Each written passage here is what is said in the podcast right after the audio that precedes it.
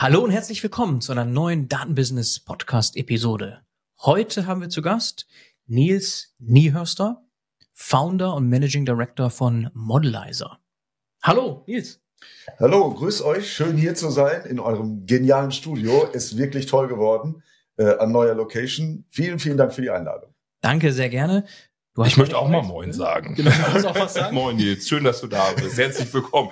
Ich wollte eher sagen, herzlich willkommen in unserem schönen Studio und dann hast du alles vorweggenommen. Das tut mir natürlich leid, aber der Eindruck liegt so auf der Hand. Ja. Und du hast es nicht weit. Da kommen wir auch noch gleich zu. Also ihr sitzt auch in Münster. Ja. Und das Unternehmen hast du gegründet vor acht Jahren. Ja. Ja. Du hast aber vorher auch schon unternehmerisch einiges gemacht. Und das wollen wir heute erfahren. Also nicht nur über Modelizer sprechen, das wird natürlich der Fokus sein heute, aber wir wollen auch dich ein bisschen besser kennenlernen. Deswegen erzähl ruhig, was hast du so die letzten Jahre auch vor Modelizer gemacht? Ja, also äh, vor Modelizer muss man sagen, mein Ausbildungsgrad ist Abiturient mit Führerschein. Ich habe äh, irgendwann hier in Münster angefangen zu studieren äh, und habe während des Studiums ein kleines Unternehmen gegründet. Äh, da haben wir äh, am Anfang uns hauptsächlich mit Softwareentwicklung beschäftigt, sind aber dann über mehrere Zufälle in den Bereich Marktforschung für IT-Companies mhm. gerutscht. Marktforschung für IT-Companies, mhm, okay. Das heißt, äh, wir haben damals in Europa den Markt untersucht für Firmen wie IBM, wie Microsoft, wie SAP, wie Hewlett Packard und haben denen geholfen, sich besser am Markt zu orientieren. Mhm. Ähm, und da waren wir in der Spitze 50 Leute ähm, und äh, hatten da wirklich eine gute Zeit. Alles junge Leute, direkt aus dem Studium gegründet, viel Party und so weiter. ähm, und dieses Unternehmen habe ich 2009 verkauft an eine schwedische Unternehmensgruppe. Ähm, habe dann da zwei Jahre gearbeitet.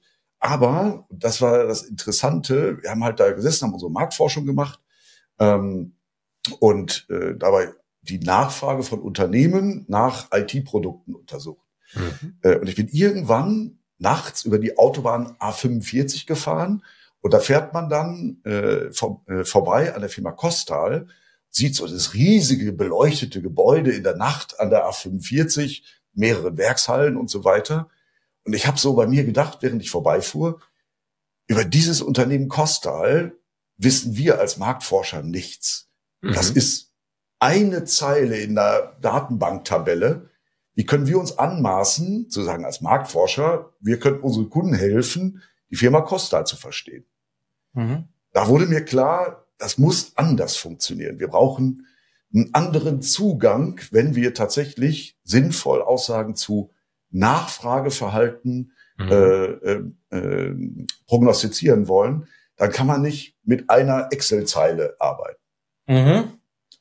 Daraus ist geboren worden, das, was wir heute tun. Das, also Modelizer. So genau. quasi die Historie, wie das entstanden ist. Aber vielleicht doch nochmal einen Schritt zurück, wie überhaupt auf dieses Thema gekommen. Marktforschung für IT-Unternehmen. Was ist da so der, der Seed gewesen? Also wie bist du oder seid ihr dann dazu gekommen, euch das anzuschauen? Ja, es war äh, äh, Mitte der 90er, Mitte, Ende der 90er Jahre eine spannende Zeit für die gesamte IT-Industrie. Da mhm. war es ja noch so, dass die Nachfrage kurz vor dem Jahrtausendwechsel und wir haben das Millennium-Problem und so weiter äh, riesig war. Und äh, seinerzeit wurde gerade ein äh, deutsches Unternehmen sehr schnell sehr viel größer. Das war die Firma SAP mhm. äh, aus Waldorf äh, und äh, über einen Zufall äh, sind die an uns herangetreten, haben gefragt, sagt mal, könnt ihr nicht dieses oder jenes für uns rausfinden? Also wie müssen wir uns aufstellen, damit wir unsere Produkte in der Zukunft so gestalten, dass unsere Zielgruppe die möglichst wahrscheinlich kaufen wird. Und dann haben wir einfach da äh, basierend auf den Daten, die uns vorlagen, mal eine Analyse gemacht, eine Befragung gemacht mhm. und haben tatsächlich IT-Leiter äh, oder die IT-Abteilung von Unternehmen angerufen, um rauszufinden, was die denn so brauchen. Mhm. Ähm, und so ist unsere Datenbank Rekord für Rekord entstanden, dass wir einzelne Unternehmen befragt haben, Mensch, wenn ihr eine Software beispielsweise von SAP kauft, was für Server sollten denn da am besten drunter liegen? Sollten die von HP sein, von IBM sein? Sollten die mit äh, äh, Linux als Betriebssystem mhm. laufen oder eher Windows? Äh, und diese Ergebnisse haben dann unsere Kunden, wie beispielsweise die SAP oder Wettbewerber der SAP, zum Anlass genommen, ihre Go-to-Market-Strategien anzupassen. Mhm. Okay. Und dann, du sagst Excel, und dann zu sagen, na Moment mal, anmaßend, basierend auf einer Zeile, irgendwie da so viel Verständnis zu interpretieren, ne? So, also das ist ja auch interessant. Und warum genau, also diese eine Unternehmung, Costa hast du gesagt, ne? Ja. Also die, wo du, wo du sagtest, so Moment, das bringt mich jetzt zum Umdenken. Das war Zufall, dass ich halt nachts über die Autobahn 45, ja. die ja aktuell gesperrt ist, ja. äh, äh, gefahren bin. Kennen wir. Haben wir auch schon gesehen und gemerkt. Äh, äh, gefahren bin und hm. dieses riesige Firmenareal gesehen habe, weil es ja. so schön beleuchtet war in der Nacht. Und äh, ich mir vorgestellt habe, okay, wir haben einen Fragebogen, sind wir mit der Firma Costal durchgegangen. Das ist eine Zeile in unserer Datenbank geworden. Alles befüllt. Mhm. Ähm, aber es ist ja ein Unternehmen mit vielen tausend Mitarbeitern, in der IT mit hunderten Mitarbeitern. Mhm. Äh, und die Entscheidungsprozesse in diesen Unternehmen sind unheimlich kompliziert. Es gibt so viele Einflussfaktoren, die gar nicht auf unserem Fragebogen gestanden haben, mhm. so dass man am Ende sagen muss, das, was wir herausgefunden haben, hat nur zum Teil tatsächlich in die Zukunft schauen lassen. Mhm. Und was kannst du mal äh, sagen, was stand dann da ganz konkret bei Costa? Das bleibt doch wahrscheinlich im Gedächtnis, oder? Die Zeile Excel war wahrscheinlich ein bisschen mehr, ne? Aber ähm, ja, so also, mal ein Beispiel, dass man also mal so ein Gefühl konkret zu der Firma ja? Costa weiß ich nicht, was die 1996 gesagt haben. Ist ein bisschen. mehr, aber du aber kennst doch die Zeile noch auswendig, oder nicht? ähm, wenn mein Gedächtnis so gut wäre, bräuchten wir ja keine Datenbank dafür. ähm, aber wir haben seinerzeit äh, ähm, das Unternehmen befragt, welche ERP-Software habt ihr im Einsatz, welchen Versionsstand habt ihr im Einsatz, gibt es geplante Investitionen, sind die schon budgetiert, habt ihr schon einen Anbieter, von dem ihr das kaufen mhm. wollt. Und diese Information, gerade was zukunftsgerichtet war, war natürlich dann für Anbieter in dem Bereich wie eine IBM, ja. wie eine Microsoft, wie eine Oracle, äh, sehr spannend, weil man sagen kann, okay, wir gucken mal, wo sind die Investitionsschwerpunkte im Markt allgemein. Mhm. Das heißt, ich nehme mir alle einzelnen Excel-Zeilen und gucke, wie viel Prozent sagen dieses und wie viel Prozent sagen das. Äh, oder auch im Einzelnen, welches Unternehmen plant denn eine Investition, sagen wir mal, in Hardware, mhm. vielleicht von einem Wettbewerber von uns. Mhm. Denn dann können wir jetzt noch tätig werden. Mhm. Und wir, die IBM, kann versuchen, die Firmen anzusprechen, die sonst ein HP-Investment ja. äh, tätigen würden. Ja. Wir müssen die Menschen da draußen auch noch mehr abholen mit den Grundlagen, glaube ich. Also nicht wundern jetzt mit den mhm. Fragen, auch so wirklich Marktforschung, Basics vielleicht auch noch mal so wirklich zu motivieren, weil später sind wir ja im Detail drin, ne, was Modelizer macht, was ihr macht. Warum machen das Unternehmen überhaupt? Also warum, ihr geht dann zu oder klassisch geht man hin und damals mhm. Fragebögen, okay? Warum machen die das? Also was ist deren äh, Perfekte Motivation? Frage. Also ähm, äh, ich glaube, es ist wichtig, das kurz zu erläutern. Ähm, denn in den Unternehmen, die damals unsere Kunden waren oder bei anderen Marktforschern, mhm. sitzen halt Entscheider. Die müssen über ein Go-to-Market entscheiden. Die sagen, okay, wir haben hier, sagen wir mal, eine neue Serverlinie entwickelt mhm. äh, oder wir haben als Dienstleister eine neue Dienstleistung entwickelt oder ein neues Softwareprodukt. Mhm. Ähm, gehen wir damit zu Maschinenbauern, oder besser zu Krankenhäusern? Mhm. Welche Zielgruppe ist besser oder affiner für unser Produkt mhm. geeignet? Denn alles gleichzeitig, äh, so viele Ressourcen hat man in der Regel nicht. Äh, und dann wird eine Entscheidung getroffen. Äh, und im schlechtesten Fall wird die Entscheidung aufgrund von Bauchgefühl getroffen. Mhm. Ist jemand sagt, also ich glaube, die Maschinenbauer, da geht mehr, weil mhm. mein Schwager hat mal gesagt. Äh, und dann habe ich halt das Risiko einer unter Umständen millionenschweren Fehlentscheidung. Nicht nur, weil ich mein Marketinggeld verbrenne, sondern weil ich auch Produktabsätze nicht erreiche, die ich mhm. finden würde, wenn ich in die richtige Richtung gelaufen wäre. Äh, insofern äh, ist es dann wichtig für den Entscheider zu sagen, okay, ich muss mich irgendwie, muss meine Entscheidung fundieren, ja, mhm. datenbasiert im mhm. Idealfall. Und dann war früher der typische Weg. Ich rufe einen Marktforscher an. Der Marktforscher sagt, prima, ich kann das für euch rausfinden. Oder gibt es unterschiedliche Methoden, solche Analysen zu machen. Top-Down-Analysen, Bottom-Up-Analysen, äh, äh, Querschnittsbefragungen und so weiter. Ähm, und dann am Ende sagt der Marktforscher, okay, wir haben jetzt hier drei Monate Markt geforscht. Äh, wir haben jetzt hier ein tolles Ergebnis mit einer Sicherheit von 95 Prozent ist Maschinenbau besser als Krankenhäuser für dich geeignet und let's go. Mhm. Mhm. Okay. Und da gibt es dann also verschiedene Methoden, Panels und da gibt's also auch so Ne? Äh, also Panelbefragung äh, ist natürlich die hohe Kunst. Äh, mhm. Das heißt, dass ein Marktforschungsunternehmen, wie beispielsweise Nielsen, mhm. äh, macht da viel von Gebrauch, sie ein äh, Befragungspanel aufbauen von immer wieder denselben äh, Personen, die man befragt, über Jahre hinweg, mhm. so dass man dann auch Veränderungen im Nachfrageverhalten wesentlich solider äh, monitoren kann. Wir hatten seinerzeit in meiner alten Firma auch ein es nannte sich Research Panel. Äh, darin hatten wir 30.000 deutsche Unternehmen, die wir in einem halbjährlichen Zyklus befragt haben. Also viel Telefonieren angesagt bei uns. Ja. Ähm, äh, und haben dann über Jahre hinweg diese Unternehmen befragt und deren äh, aktuelle Motivlage, deren aktuelle Planlage äh, erhoben, um zu gucken, okay, suchen die jetzt Outsourcing-Dienstleister oder suchen Sie hier eher einen IT-Dienstleister, der mir bei einer technischen Migration mhm. hilft? Mhm. Äh, wie hat sich das Budgetverhalten geändert? Das heißt, gibt es mehr IT-Budget als letztes Jahr oder weniger? Äh, wenn ja, in welchen Branchen beispielsweise äh, haben wir größere Volumina? In welchen Branchen vielleicht weniger Volumina? Denn auch nachlassende IT-Budgets können ja Anlass für Geschäftschancen von IT-Playern sein. Denn ich weiß, meine Kunden haben nächstes Jahr weniger Budget, mhm. kann ich darauf abgestimmte Dienstleistungen wie beispielsweise Outsourcing-Services anbieten, um meinem Kunden zu sagen, pass mal auf, du musst mit weniger auskommen, wir können bestimmte Dinge auslagern und für dich erledigen, sodass du das verbleibende Budget in Innovation investieren mhm. kannst. Mhm. Okay, verstanden. Wichtig, um da nochmal alle da draußen auch abzuholen. Worüber reden wir hier eigentlich, ne? Eine kurze Anschlussfrage. Incentivierung, die, die befragt werden, warum antworten die? Das ist sehr unterschiedlich. Also ähm, äh, es gibt Panels, die auf Freiwilligkeit beru äh, beruhen. Mhm. Da hat man häufig das Problem mit einer hohen sogenannten Panelsterblichkeit, dass die Leute nach zwei, dreimal mitmachen keine Lust mehr haben.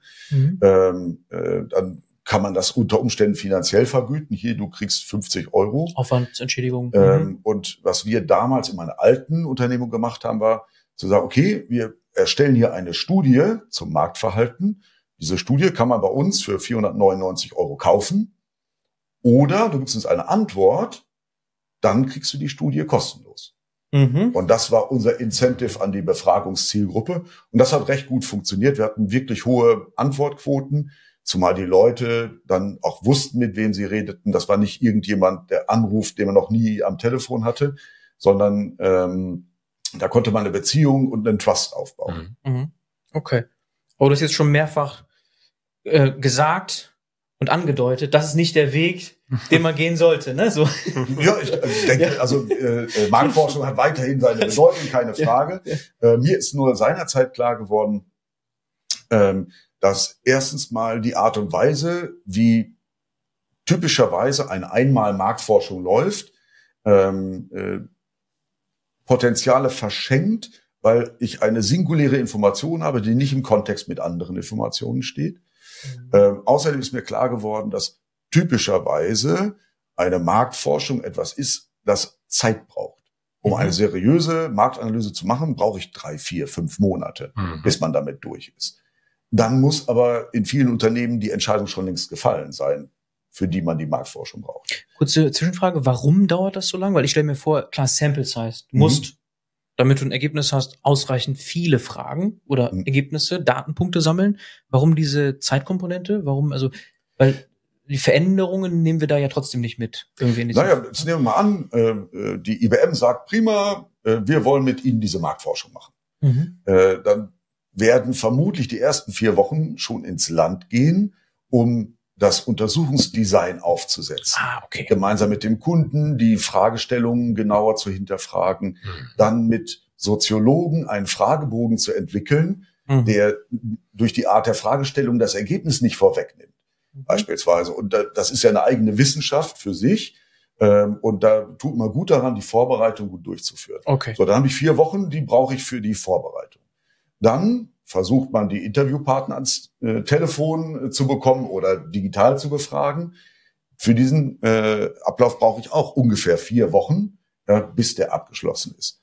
So, dann habe ich die Rohdaten, dann kommen wiederum die Soziologen und die Data Scientisten, die müssen analysieren, was ist denn drin. Mhm. Äh, und wenn die Analysen stehen, dann kommen in der Regel Consultants, die da auf Basis der Analyseergebnisse sagen können, was bedeutet das denn für uns? Mhm. Ja. Und diesen ganzen Prozess in drei Monate zu packen, ist schon knackig. Ist ne? schon knackig mhm. ähm, so dass also man sagen kann, zwischen drei und fünf Monaten für eine seriöse Marktforschung braucht man einfach. Okay, und das war der Prozess, der ist zeitintensiv. Und, und dann hast du dir gedacht, das dauert zu lange. Ähm, es dauert zu lange. Und viel zu teuer wahrscheinlich. Es, es hört sich sehr teuer an. Also, wie gesagt, wenn man ein Marktforschungsteam von zehn Experten für drei Monate beschäftigt, dann wird das einen gewissen... Was kostet sowas, so roundabout für so eine IBM, die sagt, ach, ich hätte da gern mal was? Ja, also von bis natürlich, aber ich sag mal, unter 30.000 kann man sicherlich gar nichts anfangen. Ja. Zumindest nicht, wenn man seriös arbeiten möchte. Ja. Und nach oben ist das im Prinzip offen. Mhm. Äh, wir hatten auch Befragungen, die sechsstellige Summen äh, benötigten. Äh, das ist dann eher seltener und dann geht es schon mehr um eine Gesamtmarktbeobachtung. Aber es ist halt, wie du sagst, Marcel, völlig richtig, ganz schön teuer, ganz schön langsam. Mhm. Ähm, dann, wie eingangs gesagt, es ist immer eine singuläre Befragung. Ich mhm, habe ja. einen Datensatz, mhm. den ich, dem ich wenig Kontext verleihen kann. Ähm, äh, und da geht einem eine Menge Benefit äh, verloren. Ähm, äh, und wo ich sagte, das müsste, irgendwie muss man das anders lösen können. Mhm. Dann musst du die Lösung jetzt mal beschreiben. Ne? Also äh, das ist ja Fundament von Modelizer, ne? Von eurem Unternehmen. Genau. Also äh, äh in meinem neuen Unternehmen habe ich nicht nochmal ein Marktforschungsunternehmen gegründet, sondern äh, der ursprüngliche Ansatz war, okay, äh, wir gießen alle Prozesse, die wir aus dem Bereich der Marktforschung kannten, mhm in Software und digitalisieren den Prozess Ende zu Ende.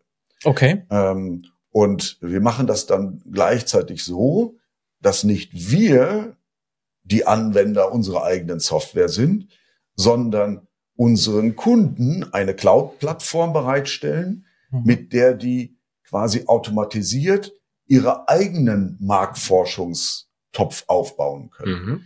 äh, so dass man dann auf Knopfdruck ja, auf die in dem System gespeicherten Informationen zugreifen kann. Denn, und das ist der eigentliche Clou, ja, nicht nur, dass es lange dauert, mhm. nicht nur, dass es teuer ist ähm, und so wie gerade ausgeführt, vor allen Dingen kann man sich fast sicher sein, dass jede Frage, die man an den Markt ha hat, hatte vor einem schon mal jemand. Mhm. Das heißt, ganz viele Befragungen, über die man typischerweise spricht, sind von irgendwem schon durchgeführt worden und stehen als Daten bereit, die man gegen Geld erwerben kann. Mhm.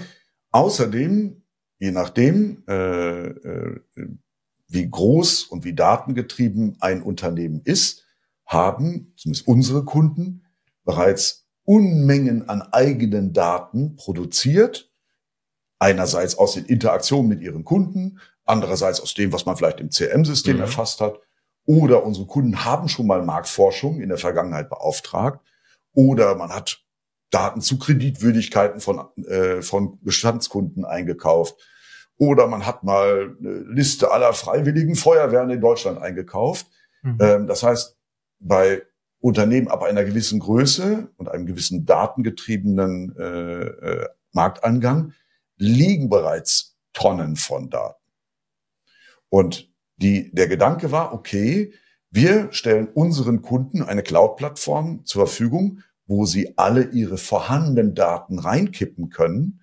Die Daten finden zueinander. Äh, das System arbeitet aus, okay, die Befragung, die wir da gemacht haben, linkt hier äh, auf unsere CRM-Datenbestände und, und so weiter. Äh, und es entsteht dann ein Datenuniversum. Mhm. Ähm, und dieses Datenuniversum machen wir analysierbar. Mhm. Und gebaut dann richtig als Software, ne? Also so bist du dann losgelaufen mit der Idee, okay, ich will das, du sagtest, Prozesse digitalisieren, ganzheitlich darstellen.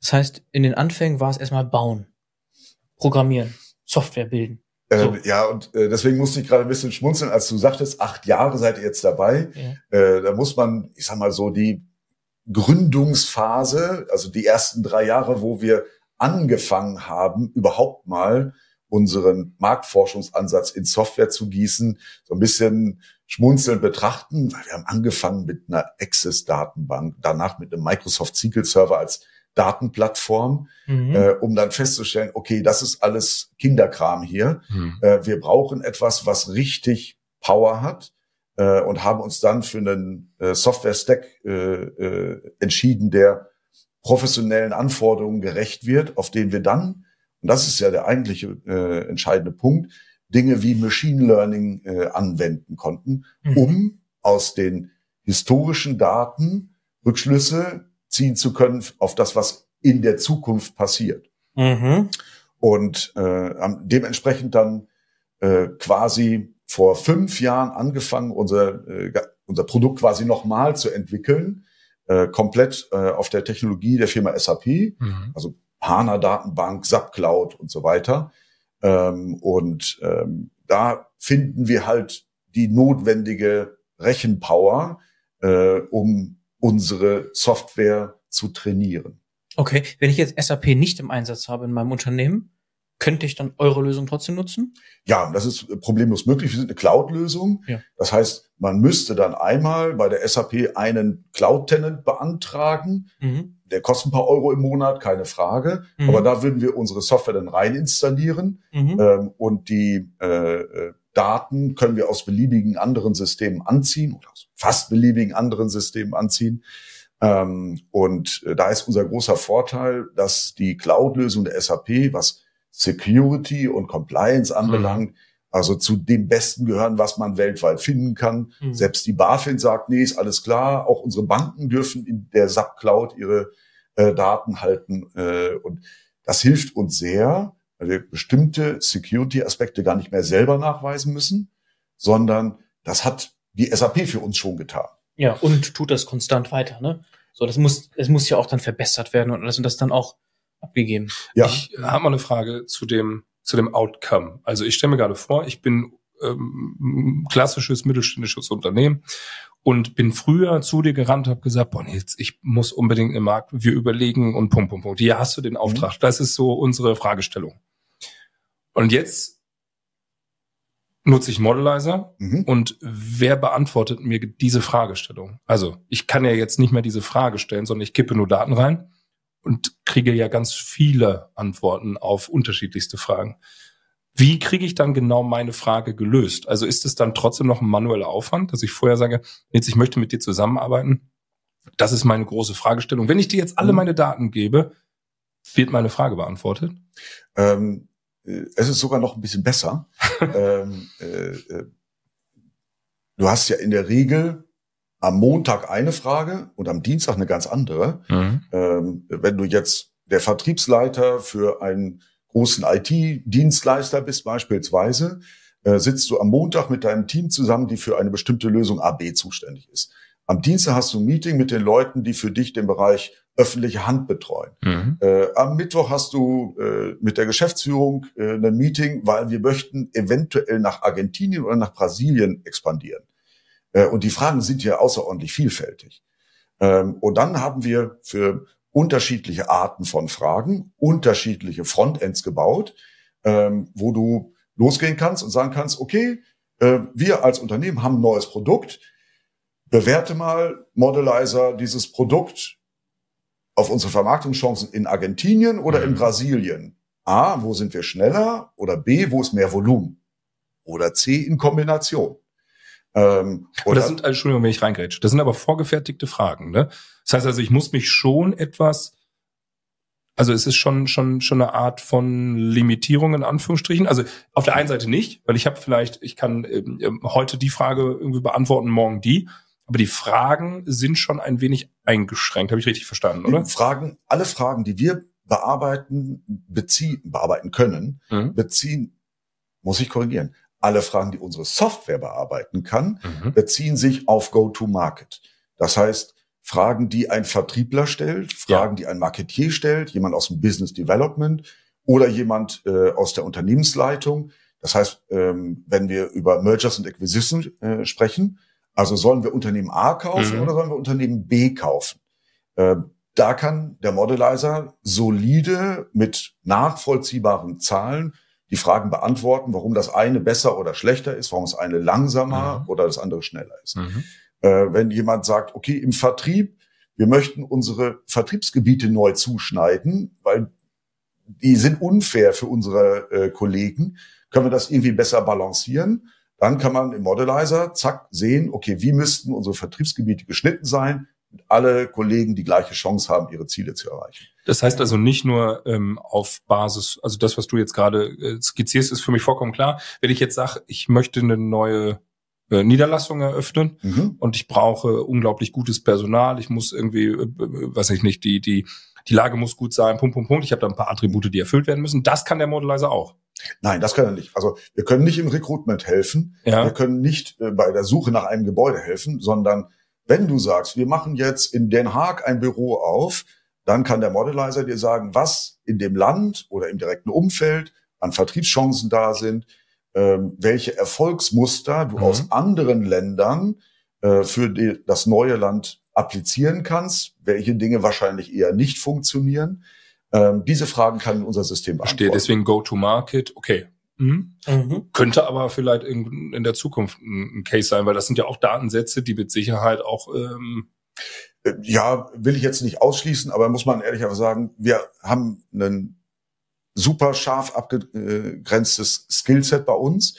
Äh, meine Kollegen und ich kommen auf mehrere hundert Jahre Erfahrung im Bereich ja. Marktforschung, äh, die wir in Software gegossen haben und sind mittlerweile so weit, dass wir unserem System beigebracht haben, die Go-to-Market-Prozesse unserer verschiedenen Kunden tatsächlich zu verstehen. Mhm. Wie funktioniert deren Markt?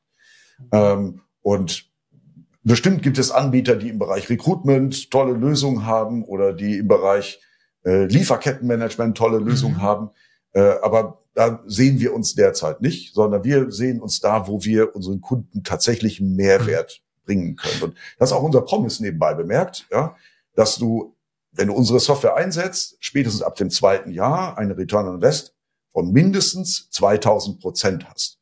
2000, okay. Das ist ja ein No-Brainer. Ne? Das heißt, für jeden, der eigentlich Sales macht, der äh, deswegen, meldet sich morgen bei dir. Deswegen Heute noch. Deswegen haben wir auch noch nie einen Kunden verloren, äh, weil es halt so offenkundig ist, dass unsere Software enorme Werte schafft. Mhm. Ähm, vor allen Dingen, weil wir die Teams, die bereits in den Unternehmen äh, äh, sich heute mit Data Analytics beschäftigen, ja, die deren Hauptaufgabe ist, Märkte zu durchkämmen, denen können wir ein, ein Tool an die Hand geben, wo sie die Kombination finden aus endlich, ich muss das alles nicht mehr manuell machen mhm. und den, die Skills dieser Leute zu nutzen. Das heißt, äh, statt irgendwelche stupiden Arbeiten als Analyst zu machen und irgendwelche Datenpipelines mir anzugucken, kann ich mich auf die wirklich wertschöpfenden Aspekte kon äh, konzentrieren. Ich als Datenanalyst kann dann bei mir im Unternehmen sagen, nein, ich glaube nicht, dass es besser ist, nach Frankreich zu gehen als nach Spanien. Ich kann es euch zeigen. Mhm. Und ähm, also da, damit werten wir die Stellung des Datenanalysten im mhm. Unternehmen deutlich auf, weil äh, jeder von uns äh, kennt sich in dem Markt ein bisschen aus. Es gibt da einen Flickenteppich an unterschiedlichen Lösungen. Meistens sind es generische Tools, mit denen ich ähm, entweder Datenpipelines bearbeiten kann, irgendwelche Regressionsanalysen machen mhm. kann und so weiter. Ähm, aber äh, das sind keine Tools, die sich jetzt auf Go-to-Market-Prozesse spezialisiert haben. Das ist das, was wir gemacht haben. Mhm. Ähm, keine generische AI-Lösung, wo ich irgendwelche Korrelationen zwischen Wetter und Kuchenverzehr finde, äh, sondern es ist wirklich aus, ausschließlich für diese eine Aufgabe. Mhm. Ich glaube, was wir noch besser verstehen wollen, ist, wie das genau funktioniert und wer das nutzen kann. Ich hatte eben schon die Frage, muss ich SAP-Kunde sein? Du meinst, ja, schon, aber das könnte man mal eben so äh, sich in der Cloud einmal einkaufen und dann, und dann installieren. Das ist kein Thema. Da kannst du auch konkrete Beispiele gleich vielleicht bringen, ja. dass wir wirklich ein Verständnis haben, wie funktioniert das auch diese Vorteile von Kosten, Zeitersparnis, dass du das auch mal konkretisierst. Und nochmal ganz kurz zurück nur vorher. Die ersten drei Jahre also waren Aufbauen mit Excel, Access und äh, so quasi heran. Wusstet ihr das schon, dass die Software so aussehen wird wie heute? Nein, ne? nein gar nicht. Also, da hatte wahrscheinlich fünfmal eine Strategiewechsel gehabt und dann. Ähm, also wir haben halt irgendwann erkannt, äh, wie groß das Marktpotenzial für uns als Modelizer ist, wenn wir das gekapselt in eine eigene Engine bauen, mhm. die nicht für jeden Kunden individuell ist, sondern wo wir eine Standardsoftware haben, wo wir einen Standard setzen äh, für eine KI, die Go-to-Market-Prozesse versteht. Und um auf deine Frage zurückzukommen, äh, es ist so, äh, als Analogie, über die momentan sowieso alle sprechen, OpenAI mit ChatGPT, haben ein Riesenmodell gebaut, mit Milliarden von Datenpunkten trainiert und kommen zu außerordentlich spannenden und tollen Ergebnissen äh, mit allem für und wieder. Bei Modelizer ist es so, jeder unserer Kunden kriegt seine eigene Instanz und kippt selber seine Milliarden von Datenpunkte rein und lässt das System lernen und kriegt quasi seinen eigenen GPT für Go-to-Market, äh, das perfekt sein Go-to-Market versteht. Ähm, wenn da jemand anderes drauf gucken würde, könnte der damit nichts anfangen, weil es nur für diesen einen Kunden trainiert wurde. Und so ist halt bei unseren Kunden, das sind alles etwas größere Unternehmen, mhm. äh, denn das Entscheidende ist, unsere Kunden müssen hinreichend viele Daten mitbringen, okay. damit unser Modell lernen und trainieren kann. Äh, und dementsprechend, wenn du jetzt beispielsweise einen mittelständischen, sagen wir mal, Maschinenbauer mhm. äh, ansprichst, der 200 Kunden hat, würde ich sagen, ist wahrscheinlich zu wenig als Trainingsgrundlage. Kommt er mit 2000 Kunden ähm, äh, in Europa, dann würde ich sagen, okay, wenn der hinreichend viele Transaktionen mit diesem Kunden hat, äh, entstehen da äh, ordentlich Daten. Also bei unserem größten Kunden beispielsweise. Kannst äh, du da mal sagen, wer das ist? das ist, also äh, unser wichtigster Technologielieferant ist die SAP. Und die ist auch gleichzeitig unser größter Kunde, mhm. setzt den Modelizer mittlerweile in über 100 Ländern weltweit ein, was mhm. so ein Startup für uns natürlich auch ordentlich fordert. Keine Schöne Frage. Headline, ne? Über 100 Länder nutzen den, in Anführungsstrichen, äh, Strichen, den, den Modelizer. Ja, es hat sich über die Jahre so hinentwickelt. Also von Jahr zu Jahr wurde da mehr gemacht. Also am Anfang haben wir halt da in einem Land angefangen. Mhm. Äh, und dann äh, haben die SAP-Kollegen aus dem Nachbarland festgestellt, was die in Deutschland seinerzeit hatten. Oh, können wir das auch haben? Und dann hat das nächste Land gesehen, oh, können wir das auch haben?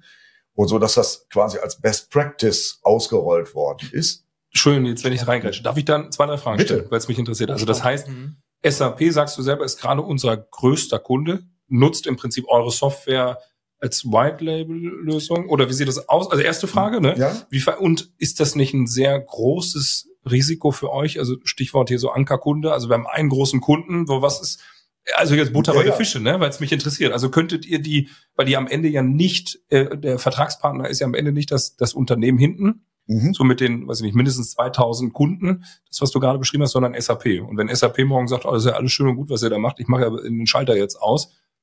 Also ähm, wir sind schon, das muss man ganz klar sagen, relativ SAP-nah. Einerseits ist SAP unser größter Kunde, weil die SAP das für sich benutzt ähm, äh, und in einem gewissen Umfang auch Resell betreibt, mhm. wie du es angesprochen hast. Aber zum Glück ja, äh, ist SAP natürlich nicht unser einziger Kunde. Mhm. Ähm, es gibt beispielsweise die Entity Data, ja. äh, die kennt man, glaube ich, auch.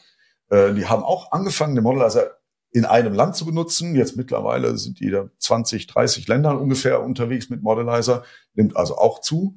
Ähm, und äh, für uns ist es halt wichtig, dass wir im SAP-Ökosystem, wir sind auch SAP-Partner, zertifizierter, ähm, äh, uns richtig positionieren, weil da natürlich unser Klientel rumläuft. Ja, klar. Ähm, und die wollen wir ansprechen. Äh, das sind halt Unternehmen, vor allen Dingen aus dem Bereich Dienstleistungs-, Professional Services Industrie. Äh, wir sind am äh, starken Sweet Spot auf IT-Dienstleister ähm, und äh, der Bereich Hightech-Unternehmen, also jetzt wie eine IBM oder wie eine HP mhm. und so weiter. Ähm, und da äh, kennen wir uns am besten aus. Das heißt, die Unternehmen sollten groß sein, sie sollten aus dem Bereich Professional Services oder Hightech sein. Das ist so unser Sweet Spot, äh, die wir versorgen können. Denn diese Unternehmen sind auch hinreichend datengetrieben. Ähm, und äh, jetzt ist es so wie um deine den letzten Teil deiner Frage, Marcel, zu beantworten, ja durchaus so. Die SAP könnte sagen, nee, hier Modelizer mögen wir nicht mehr. Äh, aber genau das Gegenteil passiert gerade. Mhm. Äh, letzte Woche Donnerstag sind wir ähm, äh, als spezieller Industriepartner der SAP aufgenommen worden. Das heißt, äh, sind jetzt Teil des SAP-Lösungsportfolios, äh, wo man tatsächlich wie so Lego-Steine äh, die einzelnen SAP-Lösungsbestandteile zusammenstecken kann. Äh, und einer dieser Bestandteile ist jetzt der Modelizer. Oh. Seit genau letzter Woche. Ja, ja, das war ein großer Durchbruch für uns, äh, richtig super. Ähm, sind wir auch sehr stolz drauf, dass wir es geschafft haben und da versuchen wir jetzt mehr Traktion natürlich ja. zu bekommen. Also da ist dann Distribution ja sichergestellt, ne? Das ist natürlich Wahnsinn, also quasi so eine Art eingebautes äh, Cross-Selling, Upselling, wie auch immer man das sieht. Also das, ne? das so. ist ja, wie du sagst, ein Modul. Ja, gut. Brauche ich jetzt einfach eine Zeit. Ja, es ist jetzt also, der Anfang unserer Reise los, ne? in mhm. diesem äh, Vertriebskanal. Da müssen wir noch ordentlich dran arbeiten. Mhm. Ähm, äh, denn die, Tatsache, dass der Modelizer im SAP-Portfolio als äh, äh, Cloud-Solution gelistet wird, verkauft es ja noch nicht alleine, sondern ja. da fängt jetzt unsere Reise an. Aber du hast völlig recht, unsere Ausgangslage ist jetzt natürlich noch ein deutliches ja. besser geworden. Mhm. Also eine Hammerentscheidung damals, dann vor fünf Jahren, vom Tech-Stack in diese äh, Richtung zu gehen, weil es war ja erstmal alles offen, ne? Äh, also gut erkannt, das muss man sagen. Äh, für ein äh, kleines Unternehmen äh, wie uns ist halt der SAP Tech-Stack wirklich eine große Kanone. Ähm, und ähm, es erfordert von meinen Kollegen äh, irren Aufwand, sich da in diese komplizierten Systeme einzuarbeiten. Denn äh, darf man nicht vergessen, mit dem SAP Tech Stack, also insbesondere der HANA-Datenbank, der SAP Cloud-Plattform ähm, oder Business Technology mhm. Plattform, wie es jetzt äh, aktuell heißt, ähm, äh, geht ein Unternehmen wie die Daimler AG her und steuert ihren kompletten Fertigungsprozess. Also das hat eine gewisse Mächtigkeit. Ja. Äh, mhm. Und das ist so, ähm, äh, unsere große Herausforderung, dass wir diesen Tech-Stack betreiben wollen. Äh, auf der anderen Seite hat es aber auch Vorteile, weil sehr viele Probleme, auf die wir stoßen, hat entweder die SAP oder ein anderer SAP-Partner schon gelöst. Mhm. Das heißt, wir bleiben 100 Prozent da an den Standards. Ähm, das heißt, wir brauchen keine eigene UI-Design-Schmiede, sondern das hat die SAP alles vorgedacht. Wie sollte eine intuitiv zu benutzende Anwendungsoberfläche mhm. aussehen. Und daran halten wir uns. Und jeder, der ein SAP-System bedienen kann, kann auch den Modelizer bedienen. Mhm. Und äh, ich hatte jetzt äh, letzte Woche auf einer Messe ein ganz witziges Gespräch äh, mit, mit einem Mitarbeiter der SAP und der fragte dann, wer ist denn Modelizer? Was macht ihr denn eigentlich? Er kannte uns also nicht. Mhm. Äh, dann habe ich dann gesagt, kennst du diese und jene Anwendung bei euch im Hause? Ja, natürlich, benutze ich jeden Tag. Und ich gesagt, ja, die ist von uns. Selbst der SAP-Mitarbeiter hat nicht erkannt, nicht erkannt, dass er nicht mit mhm. einem SAP-Produkt arbeitet, sondern mit unserer Lösung. Interessant. Und äh, sagtest du aber eben Dienstleister, ausreichend groß, damit auch Daten vorhanden sind. SAP selber ist jetzt erstmal kein Dienstleister, ne? Also SAP fällt in den Bereich der Hightech-Unternehmen, also Softwarehersteller. Beides gleichermaßen. Also das kann man schon sagen, ist auch fein. Also ihr seid jetzt genauso mit Hightech, Softwaregröße, mit solchen Größen unterwegs. Es müssen, müssen kein Dienstleister sein. Ähm, genau. Ja, also okay. äh, es ist so, die Herausforderung äh, für unsere Software ist ja, sie muss die Art von Geschäft unserer Kunden verstehen. Mhm. Ähm, und äh, wenn ich beispielsweise ein großer Teil des Geschäfts der SAP besteht darin, Cloud-Lösungen zu verkaufen. Also eigentlich ein Abo. Mhm. Was, was ganz anderes ist als das alte On-Premise-Geschäft der SAP, wo ich Lizenzen verkaufe ja. und später Wartungsumsätze habe. Mhm.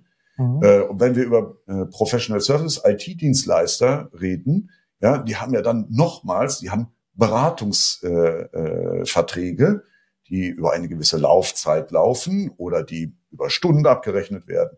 Die haben eigene IP, wo sie Lizenzen rausgeben oder auch vermieten. Und diese unterschiedlichen Produktkategorien muss unsere Software verstehen, weil sie ein unterschiedliches Go-to-Market verlangen.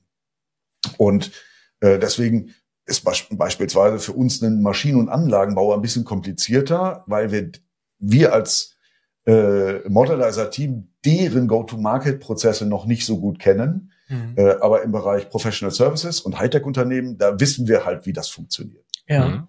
Wenn ihr so viel nehmen könnt von SAP, wie viele Menschen braucht ihr dann überhaupt im Unternehmen? Modelizer. Also ich meine, also du meinst ja äh, User Interface Experience mhm. und vom Backend, da könnt ihr ja viel nehmen.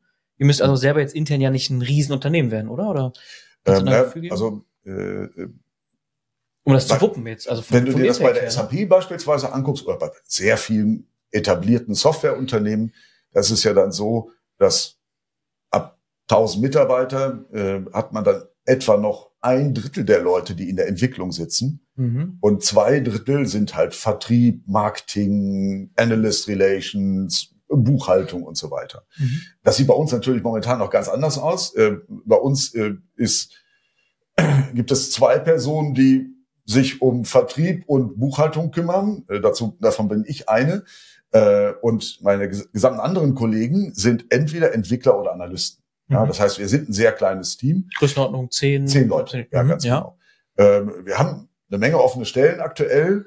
Ähm, äh, es ist so, dass wir uns für das kommende Jahr äh, im Bereich unseres eigenen Go-to-Markets einiges vorgenommen haben, äh, so dass wir da äh, äh, bei uns im Vertrieb tatsächlich ziemlich aufrüsten werden.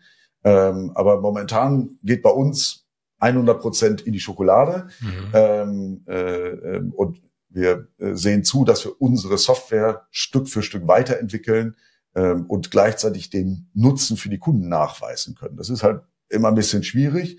Mhm. Ist unser Kunde jetzt in Frankreich sechs Prozent erfolgreicher, weil er den Modelizer benutzt hat, oder wäre das auch so passiert? Mhm. Ja, Attribution. Woher kommt jetzt was, ne? Ist, ist ein großes Problem. Ist nicht trivial, ja. Mhm.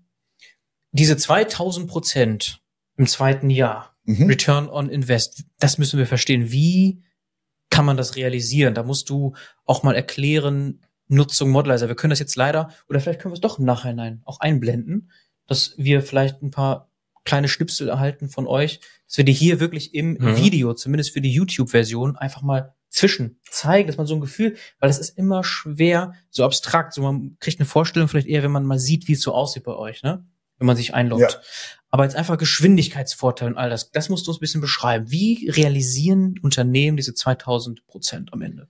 Ähm, Gibt es zwei Möglichkeiten, das äh, zu erläutern. Auf der einen Seite ähm, rein fiskalisch. Mal angenommen, wir haben einen typischen Modelizer-Kunden, der zahlt so was wie, sagen wir mal, 200.000 Euro pro Jahr an uns. Mhm. Um dann 2000 Prozent zu erreichen, müsste ich also 4 Millionen Profit generieren.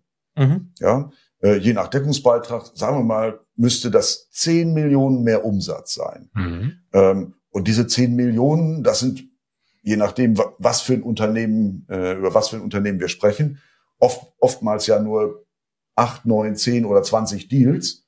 Äh, und die können wir garantieren. Äh, garantieren können wir das natürlich nicht. Äh, machen muss unser Kunde das schon äh, selber. Aber ab einer gewissen Größenordnung ergibt sich, ergibt sich das relativ von alleine. Mhm. Weil, und das ist die zweite Dimension, ähm, wenn du in einem Markt, sagen wir mal, du bist Anbieter von Standardsoftware in Deutschland und bist nur für den gehobenen Mittelstand oder Großunternehmen zuständig. Mhm. Das sind in Deutschland aber 25.000 Unternehmen. 25.000 Unternehmen, die deine Zielgruppe sein können. Ja. Und da ergibt es sich von ganz alleine, dass man ein paar übersieht. Und ähm, äh, wo wir es am einfachsten haben, eine Attribution herzustellen oder nachzuweisen, das ist aber durch den Modelizer äh, äh, verursacht, ist, ähm, dass der Modelizer auch die Märkte jenseits des CRM-Systems des Kunden mit abbildet. Das heißt, die Unternehmen, die unsere Kunden vertrieblich gesehen noch gar nicht kennen. Ja. Ähm, und wenn das jetzt, sagen wir mal, 15.000 sind, die man fehlend mhm. hat im CRM und daraus dann zehn Deals zu erzeugen, indem man sich einfach diejenigen mit der höchsten Abschlusswahrscheinlichkeit raussucht, ist gar nicht so besonders schwierig. Ja. Aber also, also, wichtig scheint international zu sein, ne? Das kommt hier klar durch. Ja, oder? unsere komplette Software ist auf Englisch geschrieben. Man ja. könnte sie auch nur auf Deutsch bekommen, aber mhm. unser Business ist wirklich international. Also ich meine auch die Kunden, die sollten auch international unterwegs sein, ne? Müssen sie nicht notwendigerweise. Okay. Wenn jemand, äh, äh, sagen wir mal, nur in Deutschland, Österreich und Schweiz, das sind ja so dann typischerweise so die Marktsegmente, mhm. äh, unterwegs sind äh, und sagt, das ist mein Markt, ja, äh, äh, dann ist ebenfalls genügend Potenzial da, mhm. um äh, äh, Lücken zu finden. Diesen Go-to-Market, diese Verbesserung, die ihr habt, anzubieten. Okay. Und warum sagtest du eben im zweiten Jahr, also diese Zeitkomponente nochmal reinbringen? Also mhm. es ist schon so, ich nutze diese Software ja sicherlich von Tag eins irgendwie. Ne? Also, ja, so. aber äh, äh, sprichst du einen entscheidenden Punkt an. Ähm, einfach nur ChatGPT zu haben, ja, aber genauso weiterarbeiten wie, wie früher, würde keinerlei Vorteil bringen. Mhm. Erst wenn ich mir Gedanken drüber mache, wofür könnte ich das einsetzen? Wie sollte ich meine Prozesse ändern? Was muss ich dafür prompt, an Prompt Knowledge haben beispielsweise? Dann werde ich Return aus ChatGPT ziehen. Und genauso ist es mit Modelizer auch. Wenn wir die Modelizer Engine dahin kippen und der Kunde macht alles so wie, wie früher auch, mhm. er passt seine Prozesse nicht an, dann wird er auch nicht erfolgreich damit sein. Mhm. Ähm, das bedeutet, wir lösen auch immer einen gewissen Change-Prozess bei unseren Kunden aus. Da, alleine dadurch, dass wir die, äh, die Stellung der Datenanalysten so aufwerten. Mhm. Deren Stimme am Besprechungstisch wird plötzlich viel wichtiger. Mhm. Ähm, und dann ist es so, okay, wenn es immer so war, dass der Mensch aus dem Marketing, der irgendwie das beste Gefühl hatte, in der Vergangenheit entschieden hat, was gemacht wird, und man macht das weiterhin so, dann wird man keinen Effekt daraus haben. Ja. Sondern es braucht eine gewisse Zeit, unsere Kunden auch die Prozesse anzupassen. Und das ist typischerweise zwölf Monate, wo wir sagen so, wenn ihr die Software im Einsatz habt, mhm. das System hat euer Go-to-Market gelernt, Ihr habt eure Change äh, Management Hausaufgaben gemacht. Okay. Dann im zweiten Jahr solltet ihr auf jeden Fall in der Lage sein, mhm. tatsächlich die Früchte zu ernten. Okay, es liegt weniger an euch, sondern eher daran, dass der Change Zeit braucht. Ne? Ja, also, aber das kennt man ja. Das ist äh, normal, ja. Also, also Change braucht nun mal Zeit. Zeit äh, ne? Und das geht auch nicht per Order de Mufti. Ja. Wenn das Management sagt, hier ab morgen wollen wir jetzt modernizerisch denken, mhm. das wird dauern. Und ja. wir haben das bei sehr vielen unserer Projekte äh, äh, mitbekommen. Beispielsweise haben wir jetzt gerade vor ein paar Monaten zahlreichen asiatischen Ländern Modelizer ausgerollt zum ersten Mal und sind da auf ganz andere Vorbehalte, äh, die auch in kulturellen Gegebenheiten begründet sind, gestoßen, mhm. wo wir uns da so am Kopf, Kopf gekratzt haben und gesagt haben, okay, wie können wir das jetzt erklären, ohne irgendjemand vorm Kopf zu stoßen, dass halt wir das in Zukunft anders machen sollten. Mhm. Hast du da mal ein Beispiel? Also äh, äh, ein kurzes, kleines Beispiel ja. einfach mal, was da kulturell ähm, äh, äh, könnten jetzt beispielsweise, ähm, äh, wenn wir uns, äh, das ist so ein bisschen anekdotisch, äh, nach Polen begeben. Ja, wir haben in Polen ein Projekt gemacht und äh, äh, den Abteilungen, in denen wir unterwegs waren, bei zwei unterschiedlichen Kunden, ist es jeweils so, wenn der Abteilungsleiter etwas sagt, dann wird niemand widersprechen. Macht man einfach in Polen nicht. Hm. Chef hat gesagt, wir machen das so, dann wird es so gemacht. Das heißt, da mussten wir etablieren, ja, dass die Leute besser vorbereitet in, in die Meetings kommen, bevor der Abteilungsleiter eine Entscheidung trifft, dass man ihnen schon mal serviert, was sind die Alternativen möglicherweise. Mhm, okay, verstehe. Ähm, und äh, das würde in Deutschland beispielsweise nicht funktionieren, weil Abteilungsleiter sind lesefaul. Ja, die kommen rein und lassen sich dann im Meeting was berichten und bilden sich dann ihre Meinung. Ähm, und ähm, in, wir hatten in Japan äh, äh, noch den dritten umgekehrten Fall. Da sitzen in der Regel die Vorgesetzten und sagen gar nichts. Die sagen überhaupt nichts, sondern lassen das Team etwas vortragen. Und solange wie der Chef nicht sagt, ist irgendwie alles gut. Wenn der Chef Unzufriedenheit äußert, dann ist das eine große Katastrophe. Und das im Kontext von Change Management Prozessen zu wissen und zu berücksichtigen, ähm, ist eine ja. internationale äh, oder kulturelle Herausforderung, zumal wir keine Change Management Berater sind. Das heißt also, wir machen solche Projekte gerne, entweder mit den internen Ressourcen unserer Kunden, die auf Change Management spezialisiert sind, oder eben in Kooperation mit anderen Partnern, die dann sagen, nee, wir begleiten das jetzt hier. Mhm. Das ist für uns auch äh, für die kommenden Jahre wichtig, dass wir ähm, für Modelizer Partner finden, mit denen wir gemeinsam ein Go-to-Market planen können, ähm, die beispielsweise ähm, solche Change-Beratungsprojekte machen wollen, weil das nicht unser Ding ist. Mhm. Oder äh, viele Beratungsaspekte, die rund um den Modelizer stattfinden, könnten wir theoretisch machen, wollen wir aber gar nicht. Wir sind eine Software-Company, wir wollen uns auf die Software konzentrieren. Ja. Mhm. Und du meintest ja eben ChatGPT, so als mhm. Vergleich. Ist aber kein Sprachinterface jetzt bei euch, oder? Mit Modelizer? Nein, äh, das ist wichtig. Unsere. Software kann ganz schlecht reden. aber gut verstehen. ja, genau. Zuhören kann sie gut. Haben wir ja schon gelernt. Ja, also ähm, wir äh, experimentieren gerade ähm, äh, mit äh, einer Schnittstelle zu den Systemen von Aleph Alpha ähm, mhm. so dass man im Modelizer seine Fragen auch reinsprechen kann oder einfach eintippen mhm. kann. Hier, sag mir mal bitte so und so. Äh, das ist ein sehr, sehr spannendes Projekt. Hat einer unserer Werkstudenten kam auf die Idee, äh, und das verfolgen wir jetzt so seit einem Dreivierteljahr ungefähr und basteln daran, sind ganz gut unterwegs. Ich erwarte auch, dass wir im nächsten, im Laufe des nächsten Jahres damit eine äh, Lösung rauskommen, wo ich meine Fragen einfach reinlabern kann. Mhm. Ähm, äh, aber zurzeit haben wir diese Möglichkeit noch nicht, äh, sondern es ist eher eine formale Sprache, sagen wir mal, oder ein formales Interface, äh, wo ich dann sagen muss, okay, mich interessiert der Markt in Brasilien, die Stahlwerke, da muss ich halt den Filter auf Brasilien und Industrie Stahlwerke selber anklicken und kann dann per Slice and Dice meine, meine Analysen fahren. Okay. Dashboard, Slice and Dice. Ganz genau. Pivot-Tabellen. Ja, so, so kann man sich das vorstellen. Okay.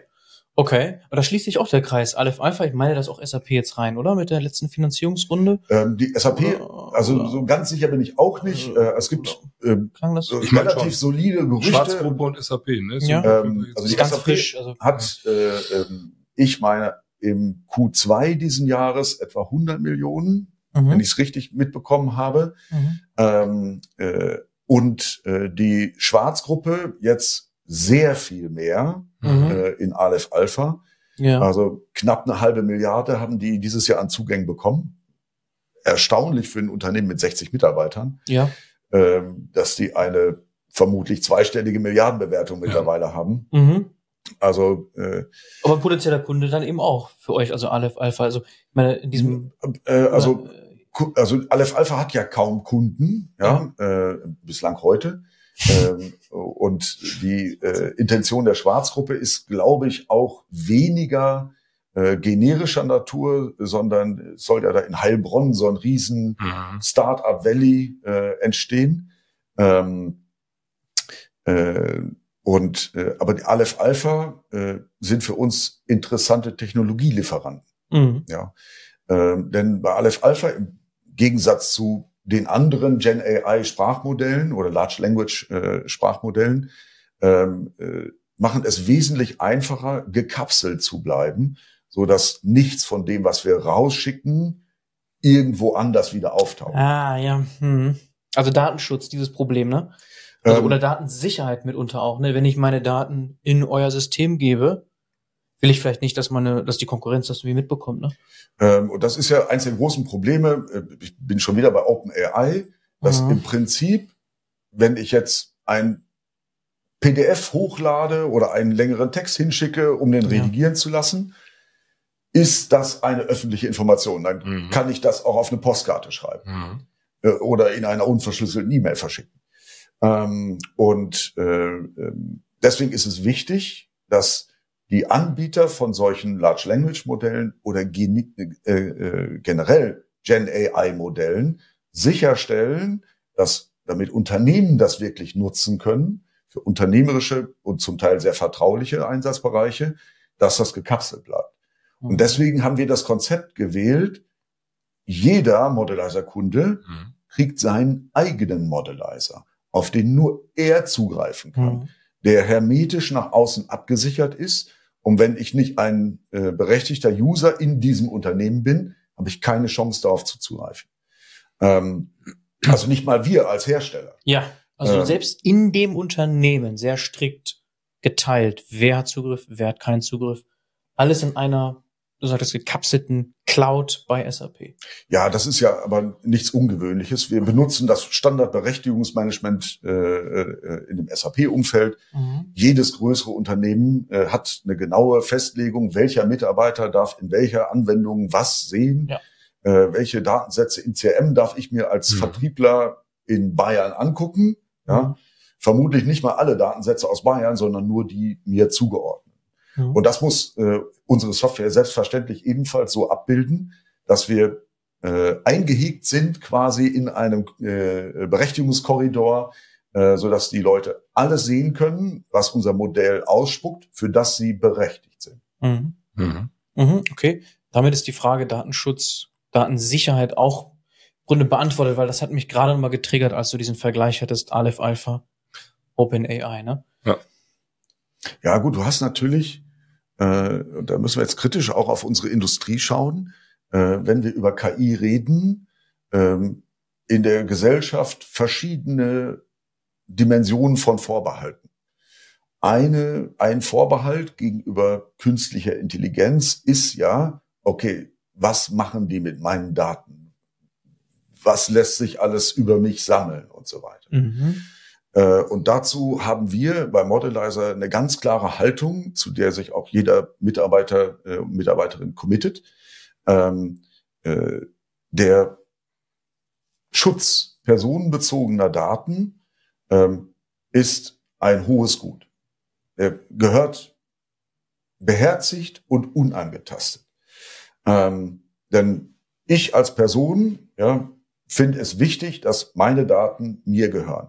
Und das ist halt anders in, beispielsweise in den Vereinigten Staaten, wo die Daten demjenigen gehören, der sie erhebt, nicht zu dem sie, zu dem sie gehören. Ach so, mhm. ähm, oder sehr großer äh, Unterschied. Das ist auch der Grund, warum mhm. bestimmte Anbieter in Europa Rechenzentren vorhalten müssen, weil wir eben in Europa mhm. eine ganz andere Art von Umgang mit personenbezogenen Daten. Ja. Aber jetzt kommt der entscheidende Punkt. Ähm, für personenbezogene Daten wollen wir ein Höchstmaß an Geheimhaltung, aber in Europa in Bezug auf äh, Informationen, die Rechtspersonen, also Unternehmen betreffen, wollen wir möglichst viel Transparenz, damit man sieht, wel welches Unternehmen ist denn kreditwürdig und so weiter. Ähm, und äh, dem können wir uns ebenfalls anschließen. Warum sollte ein Unternehmen, ja zumindest mal die gesetzlich verordneten öffentlichen Zahlen geheim halten? Ähm, das heißt, wir als Gesellschaft wollen wissen, welches Unternehmen ist an welchem anderen beteiligt. Mhm. Wir wollen wissen, zumindest ungefähr, wie viele Mitarbeiter haben denn diese Unternehmen. Wir wollen wissen, und deswegen muss man das angeben, äh, in welche Länder wird exportiert und so weiter. Äh, und diesen Umstand machen wir uns bei Modelizer zunutze. Ähm, das heißt, unser System kann Daten über Unternehmen perfekt analysieren. Das versteht unser System. Aber wir haben es gleichzeitig technisch unmöglich gemacht, in unserer Software Daten von Menschen vorzuhalten. Mhm. mhm. Also es gibt in unserem ganzen System nicht mal ein Feld für einen Vornamen. Mhm. Mhm. Ja, also es ist nicht möglich, mit ja, unserer Software Menschen zu überwachen. Mhm. Ähm, äh, denn äh, vielen ist ja vielleicht noch der Cambridge Analytica-Skandal äh, im Kopf, ähm, äh, was seinerzeit gemacht worden ist. Ähm, äh, oder äh, Unternehmen wie Palantir, die sich darauf spezialisiert haben, Systeme, KI-Systeme zu bauen, die Personen überwachen. Ja, da muss man sagen, die benutzen dieselben Algorithmen wie wir. Mhm. Das unterscheidet sich von der Mathematik, die dahinter liegt, kein Stück. Mhm. mhm. Aber deswegen bin ich froh, nicht bei Palantir zu arbeiten, sondern bei Modelizer. Äh, wir stellen sicher, dass man mit unserer Software nur Unternehmen überwachen kann. Das mhm. aber wirklich gut. Mhm. Ohne Menschen zu überwachen. Wenn wir jetzt über KI sprechen, sag doch auch nochmal hier ganz kurz, nicht zu tief einsteigen, mhm. aber was an KI macht ihr denn?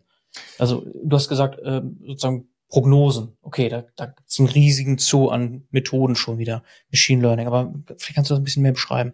Ähm, ich will versuchen, so kurz zu fassen wie möglich, aber äh, wenn man sich draußen umguckt, die Definition, was ist denn ein KI-System, sind sehr weitreichend. Und momentan in der Ich war ganz kurz, eine kleine Sache dazu. Ich war heute Morgen beim Bäcker und ich glaube, ah, das muss ich, jetzt muss ich aufpassen, wie ich das formuliere, aber ich glaube, für manche Menschen ist Excel KI.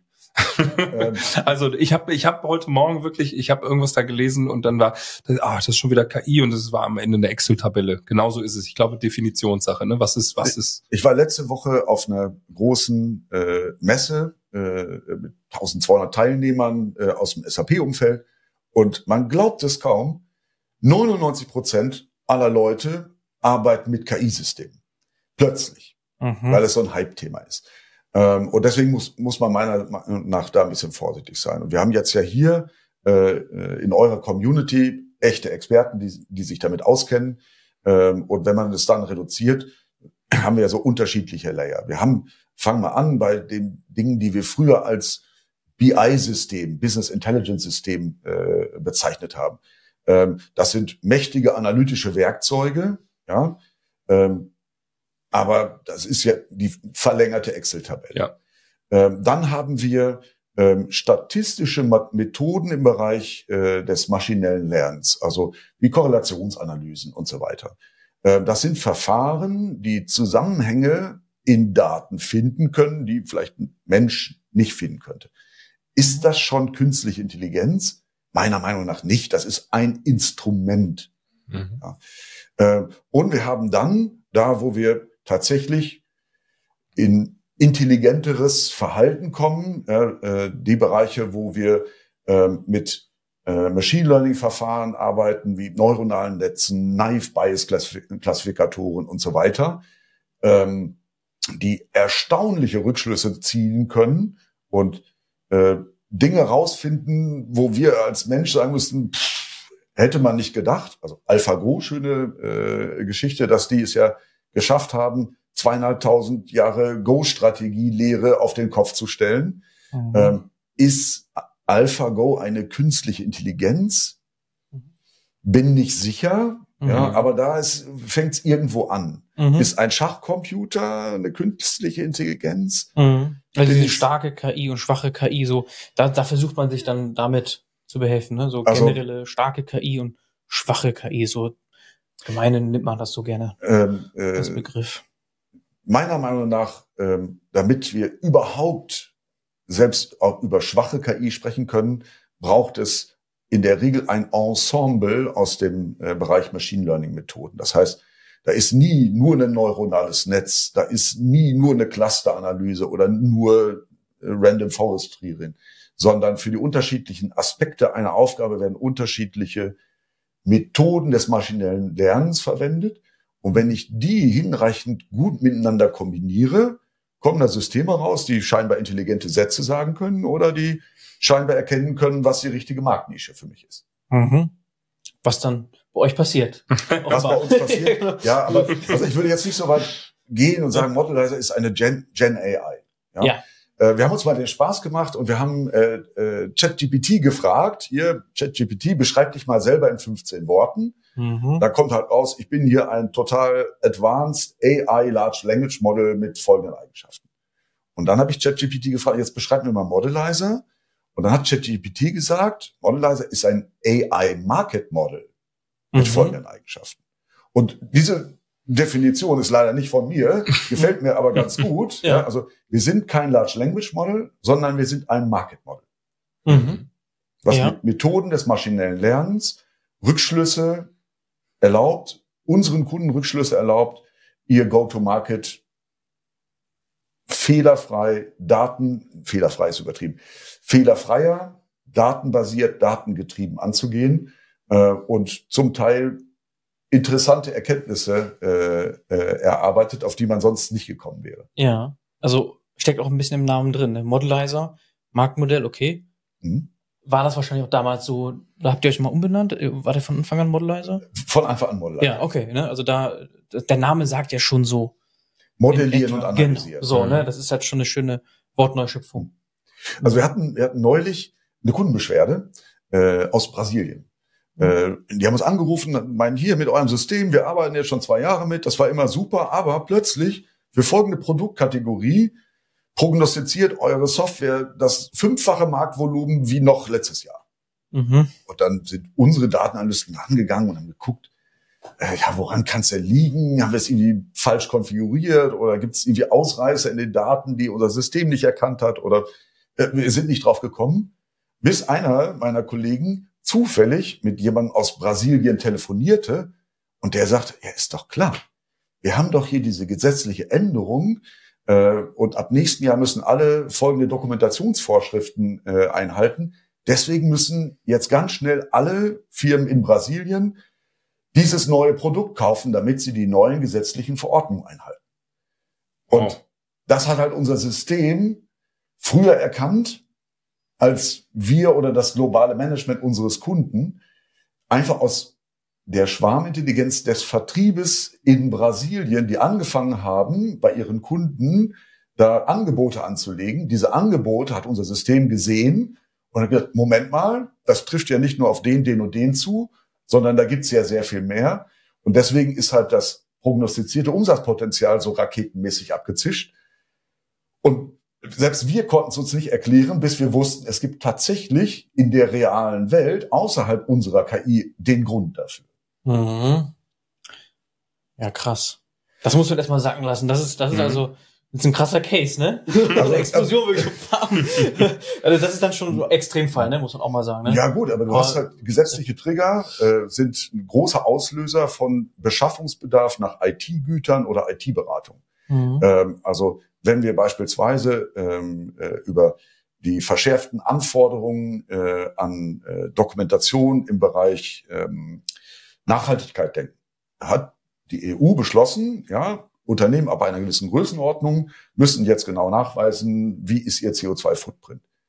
Das löst ja IT-Projekte in hunderten Milliarden Umfang mhm. alleine in Europa aus. Ja, klar. Ja, logisch. Das hat Dominoeffekte natürlich. Muss ja umgesetzt werden. Mit wem setzt man es um? Naja, gut.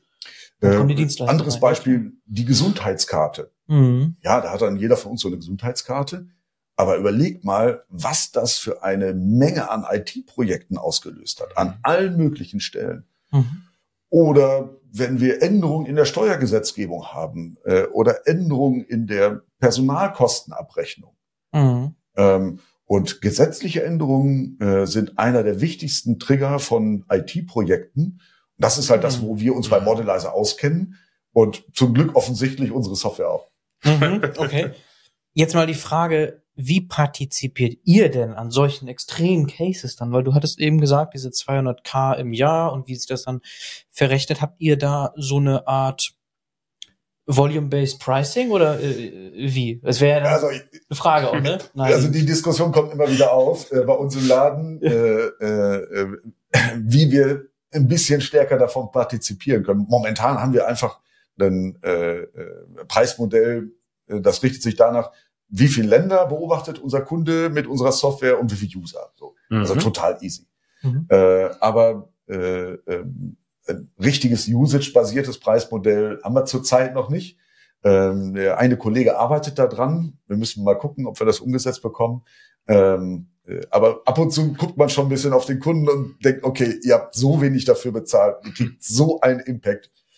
Ja, also Usage-Based oder wirklich so eine Art Rev-Share? Äh, ja, so Value-Based so, äh, Pricing. So, ja, ja. Ne, so, ja. Hm, okay. Aber haben wir leider nicht. Okay, weil gerade in solchen Fällen, was du gerade beschrieben hast, da denke ich mir, boah, heftig, ne? Das ist ja, also. Also wir, wir haben verschiedene Ansätze entwickelt für Value-Based Pricing, aber viele Leute in eurer Community arbeiten ja auch in eher größeren Unternehmen. Mhm. Äh, und wenn wir es mit Großunternehmen zu tun haben, dann ist es so, ähm, die brauchen, bevor sie mit uns einen Vertrag abschließen, den genauen Preis. Mhm. Also die wollen Angebot und da muss der genaue Preis ja. drinstehen. Und wenn ich denen anbiete, ja, also vielleicht wird's ja auch günstiger oder teurer und so weiter, wir machen hier so einen Prozentshare rein, mhm. dann sagt halt eine IBM, mhm. das machen wir nicht. Das heißt, bei solchen Großunternehmen, da ist man ja als Start-up eher davon abhängig, was die zulassen. Äh, und selbst wenn ich denen sagen würde, pass mal auf, wenn ihr nicht mindestens so die 2000 Prozent macht, ja, dann kriegt ihr euer Geld zurück. Das wollen die gar nicht. Also mhm. ist, ist ja auch Aufwand für die wieder, ne? Mhm. Ja, aber und vor allem, ich glaube, ein Riesenthema ist mit Sicherheit auch die Zurückführbarkeit, weil am Ende, ob die 2000, du sagtest es vorhin schon, ausschließlich vom Modelizer kommen oder vielleicht drei, vier Sachen zusammengefallen sind, wovon ihr mit Sicherheit einen großen Teil äh, ausmacht. Ne? Aber es gibt ja bestimmt auch andere Effekte, die dazu führen, dass die 2000, vielleicht mal im anderen Fall auch vielleicht etwas weniger, weil was irgendwie was Blödes dazwischen gekommen ist. Aber das kann ich mir auch vorstellen. Ne? Das ist ja schwierig dann zu sagen, so ein Modelizer ist für genau die 2000 Prozent zuständig und dann kriegt ihr da euren äh, weiß ich nicht, einen Share davon. Das ist sehr schwierig umsetzbar. Also wir haben einen Strategieberater, der äh, mich so ein bisschen begleitet und der sagt, Nils, bei dir merkt man, du bist Ostwestfale. Ich sage, warum? Du bist zu ehrlich. Hm. ähm, und, äh, auch manchmal nach, ne? äh, es ist der so, diese, diese Zahl 2000 Prozent, ja, ähm, woher kommt die? Ich habe einfach mir alle unsere Kunden angeguckt, dass habe die Zahl genommen, die wir im schlechtesten Fall erreicht haben, mhm. durch zwei dividiert und das war 2000 Prozent. Das ja, heißt, das ist ja, halt die ja. Größenordnung von der, ich weiß, das schaffen wir sowieso. Mhm, Während der Kollege mir sagt, Nils, du musst da die 5000 Prozent reinschreiben. Die schaffen wir doch auch. Mhm. Ich, ich, bleibe dann lieber bei den 2000. Die sind schon groß mhm. genug. Ja, ne? Also wenn du die erreichst, ist glaube ich schon, dann kannst du einen Haken dran machen. Das ist schon gut. Mhm. Under Promise, Over Deliver, so das Motto also, dann an der Stelle. Sehr gut. Ich glaube, wir haben es echt gut verstanden. Mhm. Und wie gesagt, vielleicht könnten wir was reinschneiden, wenn ihr uns was zur Verfügung stellt, vielleicht einen kurzen, irgendwie ja. ein paar Bilder oder Videos. Und ansonsten, wenn wir Richtung Ausblick kommen, gibt's ja die Gelegenheit, sich das auch mal vor Ort anzuschauen. Hier in Münster, nächstes Jahr auf der Data Unplugged, 7. März. Ja, sind wir ganz stolz, dass ihr Sponsor geworden seid unseres Events. Du wirst da sein? Ähm, auch auf der Bühne? Hm? Also wir sind keine große Firma, aber ihr könnt euch äh, darauf verlassen, dass 100 Prozent aller Modelizer-Kollegen vor Ort sein wird. Ähm, äh, eine absolut großartige Veranstaltung, eine Chance für das ganze Münsterland, muss ich sagen. Ähm, wir haben ja äh, bei der letzten Veranstaltung dieses Jahr waren wir auch als Teilnehmer dabei, wo wir ja. uns kennengelernt haben. Ja. Äh, der Spirit war unglaublich kreativ, die Stimmung war super und äh, ich habe mit meinen Kollegen da gestanden und habe gesagt, ich muss mit einem von diesen Datenbusiness-Leuten sprechen. Da wären wir gerne dabei bei dieser Reise. Und äh, äh, beim äh, dem Ausblick dessen, was jetzt kommt, nächst, nächstes Jahr im März, ich freue mich so, dass wir dabei sein dürfen, dass ihr uns da als Partner mit an Bord geholt habt. Ganz, ganz großartig. Ja, die Vorfreude bei uns natürlich auch enorm groß. Ja, ne? ja, ja. Also da werden wir richtig gemeinsam die Bühne rocken. Ja? Auf jeden also, Fall auch vorbeikommen, schauen, zusehen, was wir da machen, natürlich, ganz klar. Ja, ich glaube, wir sind damit am Ende, ne? Herzlichen Dank für deine Zeit, für das spannende Gespräch. Wir haben einiges gelernt. Und damit machen wir Von mir auch, Nils, besten Dank. Schön, dass du da bist. Nächstes Mal kommst du mit dem Fahrrad, ne? wenn es nicht so regnet. Nächstes Mal komme ich zu Fuß, wenn es nicht regnet. ja, genau. Ähm, ich danke euch beiden für die Einladung, äh, vor allen Dingen hier in euer tolles neues Studio. Richtig tolle Location hier. Äh, mit einem tollen Ausblick über Münster. Ähm, normalerweise sollte man Brot und Salz mitbringen. Das habe ich leider heute nicht geschafft. Ich wünsche euch, das ganze Team von Modelizer wünscht euch viel Erfolg am Danke. neuen Standort äh, und dass wir ordentlich was zusammen rocken nächstes Jahr. Danke euch. Danke dir. Ciao. Bis dann. Bis Tschüss. dann. Kurzer Hinweis zu unserem Partner, der Public Cloud Group. Wenn du deine Cloud Journey erfolgreich umsetzen möchtest, dann schau vorbei auf pcg.io.